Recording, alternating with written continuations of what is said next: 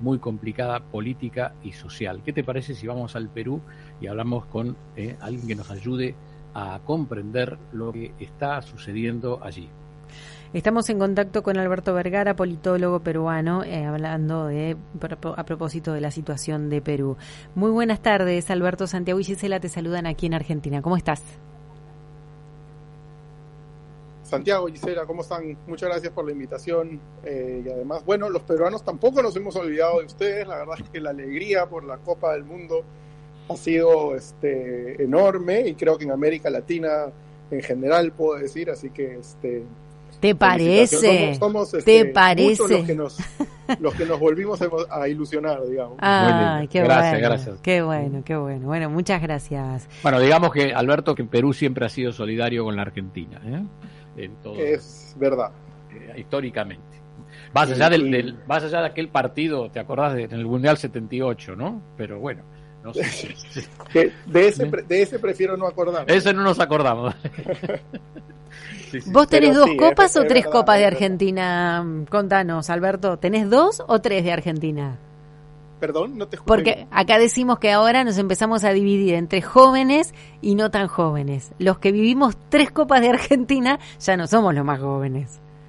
No, yo solo me acuerdo de la del, 86, me acuerdo, ah, la del 78 no. Muy bien, muy bien, muy bien. Este, la del 86 me acuerdo, además, eh, pero bueno, no, no hemos venido a hablar de fútbol, pero tengo en la cabeza, me acuerdo, me acuerdo porque yo de niño me iba, compraba el gráfico todas las semanas, llegaba el gráfico en Buenos Aires, salía los martes y llegaba a Lima los viernes y volvía del ah. colegio e iba a recoger mi gráfico que leía el fin de semana. Entonces, esa época me acuerdo con, particular cariño, digamos. Ah, entonces, pero sos un apasionado del fútbol. Sí, la verdad que soy muy futbolero. Qué bueno, qué bueno. Entonces te voy a hacer la última pregunta de fútbol. Dale. Como final del mundo, una de las más emocionantes y más lindas que hubo, ¿no? De, yo, yo creo que sí, yo creo que sí, porque lo que vimos ha sido extraordinario, ha mm. sido en términos de, tal extraordinaria como jugó eh, la Argentina, cómo jugó Mbappé, este, cómo, en fin, para los que eh, nos gusta el fútbol ha sido una cosa extraordinaria, hermosa, ¿no? Eh, para ustedes ha sido mucho más sufrido, pero ustedes la han pasado peor, pero al final, este, con gran justicia, pues, este, ganaron, así que una alegría para todos, la verdad. Bueno, muchas, gracias, Alberto. Bueno, Alberto, contanos cómo está el Perú, a ver la situación política, que ponnos en, en tema, por favor. Eh, bueno, la situación es eh, grave, es difícil. Es lo que ha sucedido, digamos, desde el pasado 7 de diciembre, cuando quien era presidente, el presidente Castillo, dio un golpe de Estado eh, fallido, que no logró, digamos, construir un régimen autoritario, ¿no? Eh, duró poco, fue un acto eh, que hoy se percibe sin pies ni cabeza, porque no tenía apoyos ni en el Congreso ni en las Fuerzas Armadas, es un acto un poco delirante, eh, pero no quita que fue un golpe de Estado en plena forma. Eh, y entonces desde ahí fue vacado por el Congreso y asumió quien era su vicepresidenta, que es ahora la presidenta Dina Boluarte, eh, y, a la, y como resultado de esa situación se despertó un, unos movimientos, protestas, un estallido social, podríamos decir, en muchos puntos, que ha ido creciendo hasta hoy, en que los datos no son eh, exactos, no quisiera eh, equivocarme, pero digamos que todo el mundo coincide en que hay entre 20 y 25 muertos producto de eh, las manifestaciones de los, de los últimos 10 días. muchas de esas muertes, además, en términos inaceptables, muertos la gran mayoría por bala, que, y donde hay videos además donde se aprecia a las Fuerzas Armadas eh, disparando a los manifestantes. Así que en ese sentido una situación muy delicada eh, y en, el cual, en la cual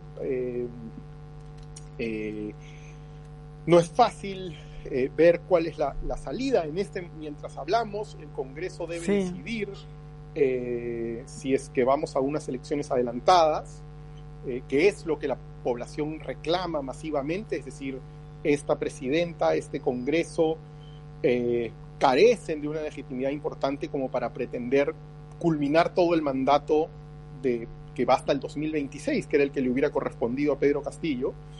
Eh, pero el Congreso eh, claramente no quiere que eso ocurra, tienen intereses muy concretos y muy terrenales para no abandonar su cargo y seguir teniendo pues este las diferentes eh, privilegios que tienen por el hecho de ser congresistas. ¿En este momento eh, se está definiendo esto? ¿Cómo, cómo se sigue? así es, en este momento el Congreso está discutiendo, bueno, viene discutiendo ya varios días y le dan largas, encuentran mil maneras de, de, adormecer esta discusión, de no tomar la decisión, y están irresponsablemente empujando el país a una situación de ingobernabilidad, porque es evidente que el gobierno, el gobierno, perdón, el Congreso eh, es muy resistido por la gente eh, y es percibido como un actor no eh, democrático, no,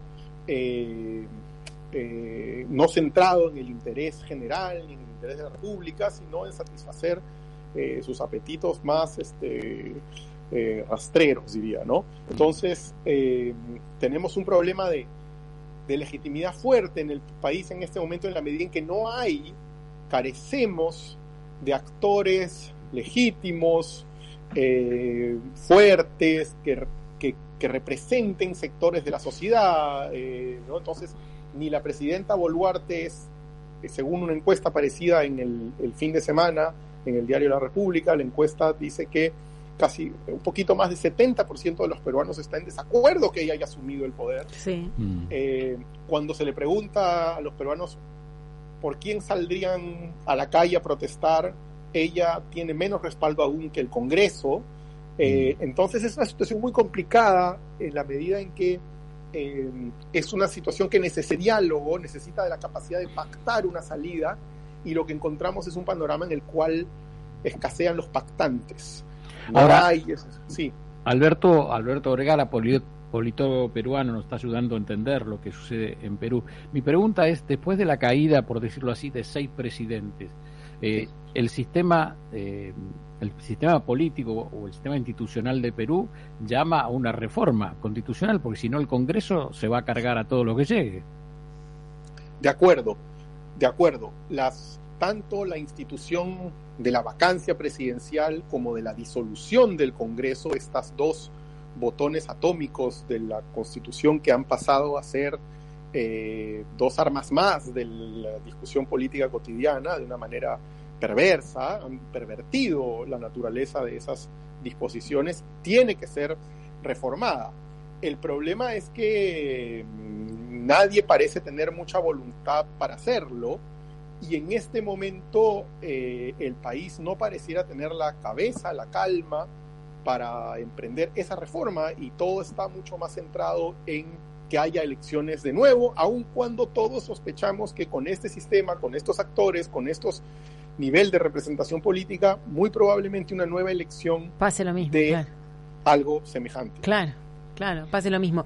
Me preguntaba si la crisis era institucional o de personas, porque mm, eh, destacamos que Perú sigue funcionando pese a un cambio de seis presidentes. Entonces, económicamente, ¿no? Claro, digo, sigue, sigue adelante, sigue funcionando y entonces la institución de alguna manera se sostiene, lo que no se sostienen son las personas. Bueno, digamos, son dos, hay dos preguntas en tu pregunta. Sí. La, la, primera es si es que es un problema de instituciones o de personas, evidentemente hay un poco de ambos, pero, pero si yo tuviera que ponerle un peso, yo creo que lo que se le ha podrido al Perú es la representación política. Claro. Es decir, esas disposiciones constitucionales hmm. estuvieron siempre en las constituciones del Perú.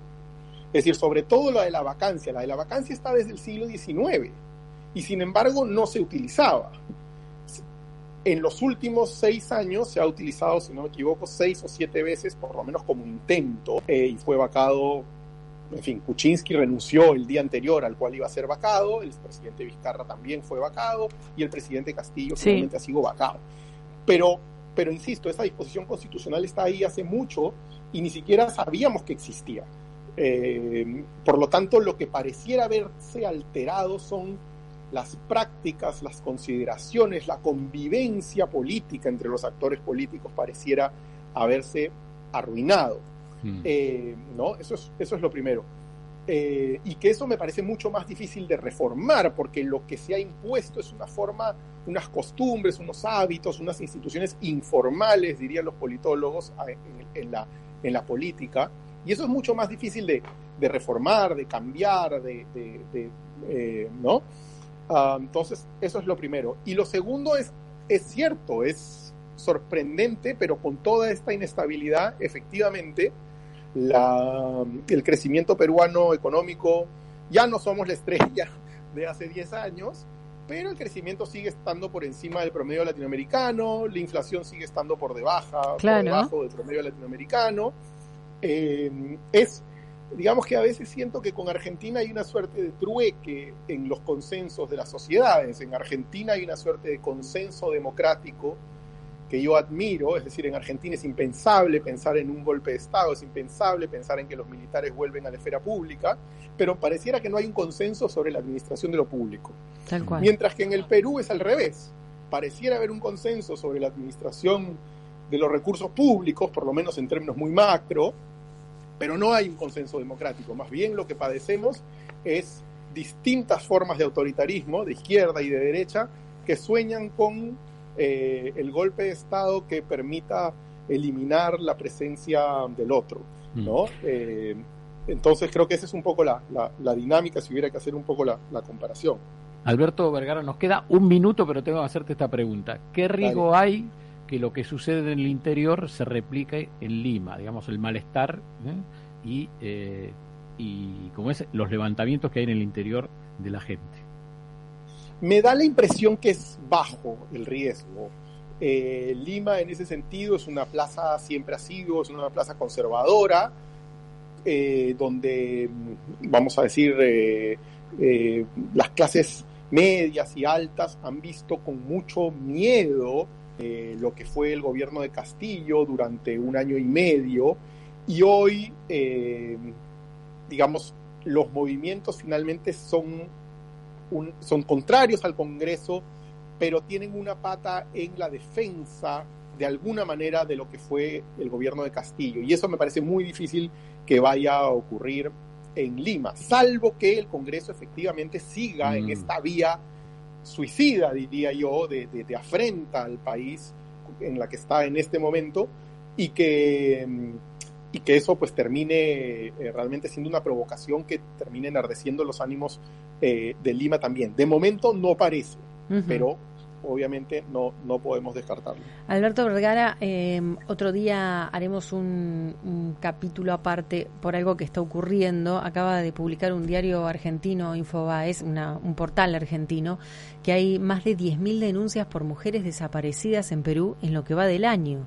Y esto abarca desde eh, comienzo de año hasta noviembre, hasta el mes pasado del 2022. Dentro de, este periodo, recordemos que eh, existieron muchas marchas, existieron mucho, existió mucha gente en la calle y demás. 10.000 denuncias de mujeres desaparecidas en Perú en lo que va del año. ¿eh? Es este, un dato que la verdad llama la, atención. Terrible, terrible, terrible. La verdad es que eh, eh, lamentablemente en este momento en el Perú creo que la descomposición política es una parte de una descomposición mayor, general. Social. Eh, que, tiene distintas dimensiones, no dudo una de las cuales es esta que acabas de mencionar.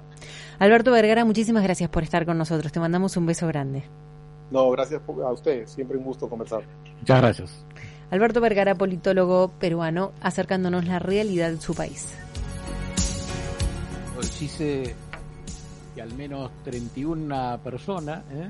Eh, resultaron heridas en los festejos realizados en la ciudad de Buenos Aires, tras la presión del Mundial de Fútbol, ¿eh? informó recién la ciudad hasta las 17 horas.